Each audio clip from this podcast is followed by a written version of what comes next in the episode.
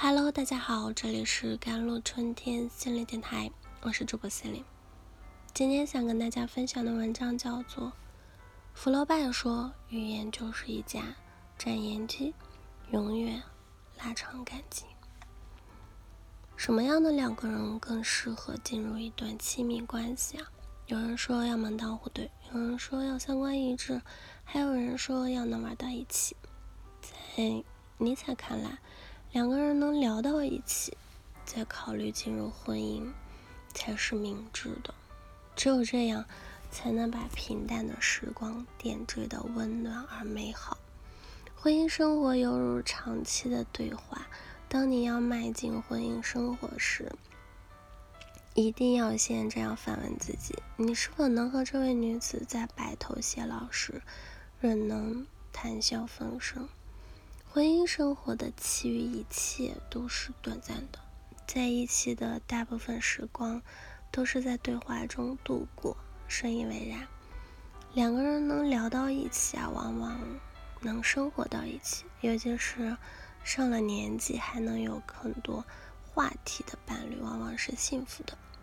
在一段亲密关系中，聊天是很重要的环节，可以增进彼此的感情，拉近内心的距离。消除疲惫与厌倦。如果某天开始，一个人再也不和另外一个人说话、分享与消失，也代表两个人的关系进入到了冰点。要想增加彼此之间的好感，提升亲密度，可以试试这样聊天：多谈相似性，增加共鸣感。的确如此，两个不熟悉的人。最快拉近距离的方法就是聊聊共同感兴趣的话题，比如你们是否喜欢同一道美食，是否去过同一座城市，是否看了同一部电影，是否喜欢同一首歌。当你们聊到很多相似的地方，原先的剧情会很快消失，彼此的话匣子也能轻松打开，不自觉产生共鸣感。觉得对方和自己是一路人，多给予倾听，提升好感度。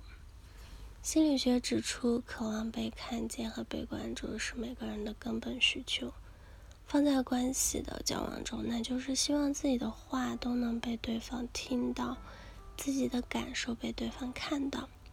而聊天时，如果一个人在诉说，另一个人能耐心的倾听。就会让对方感受到尊重、在乎和关注。相反呢，如果另一个人总是心不在焉，时不时打断话题，或者总是抬杠，片刻就能浇灭对方的热情。美国心理学家罗杰斯说：“当我能够真正倾听某人时，我便和他建立了某种联系。”他指出，有一件事几乎是通用的，那就是当一个人意识到有人真正在倾听他所说的话时，他的眼睛会泛起泪花，那是喜极而泣的表现。放在男女之间呢，如果一个人能够真诚倾听，不横加指责，也不随意评价，而是多表达理解、信赖和认同。就会让对方觉得，终于有人能听见自己的心声了。那些看起来无法解决的问题，也能找到解决方法。那些千头万绪的思路，也会慢慢变得清晰起来。随之而来的就是萌生好感，拉近距离，愿意和对方倾吐更多，恰当回应，让感情流动起来。很认同一句话：好的谈话就像打球。不是一句话碰壁被反弹回来，而是一句话被顺势接住再丢回来。你来我往，前后拉锯，在你来我往之间，彼此的想法得到传递，感情也慢慢培养起来。适当的自我暴露嘛，增进彼此的了解。嗯，之前呢，心理学家是有。做过一项实验的，他们找来一些陌生人进行两两分组，要求他们互相提问和回答三十六个问题，并且回答之后还要凝视对方四分钟。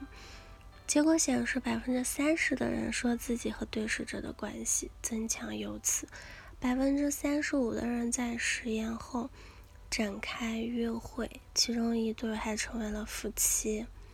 阿瑟亚伦呢指出，同伴之间的发展亲密关系的关键模式，就是在于持续、逐步升级、相互且个人化的袒露自我。所以，当你想和一个人发展亲密关系，不是藏着掖着的保持距离，而是进行适当的自我暴露，说出自己的心里话，真诚表达自己，由此增进彼此的了解，快速拉近关系。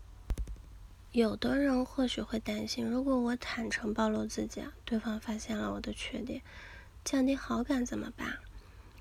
嗯，心理学上的。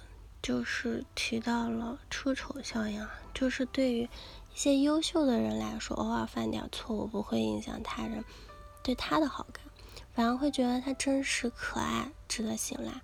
所以不要害怕暴露自己，要知道在一切复杂的关系中，真诚才是最好的武器。只要你温柔倾听，及时回应，在聊天时展现真实的自己，也会吸引到那个同频的人。愿你能做好聊天细节，邂逅那个对的人，经营一段长久而幸福的亲密关系。好了，以上就是今天的节目内容了。咨询请加我的手机微信号：幺三八二二七幺八九九五，我是司令，我们下期节目再见。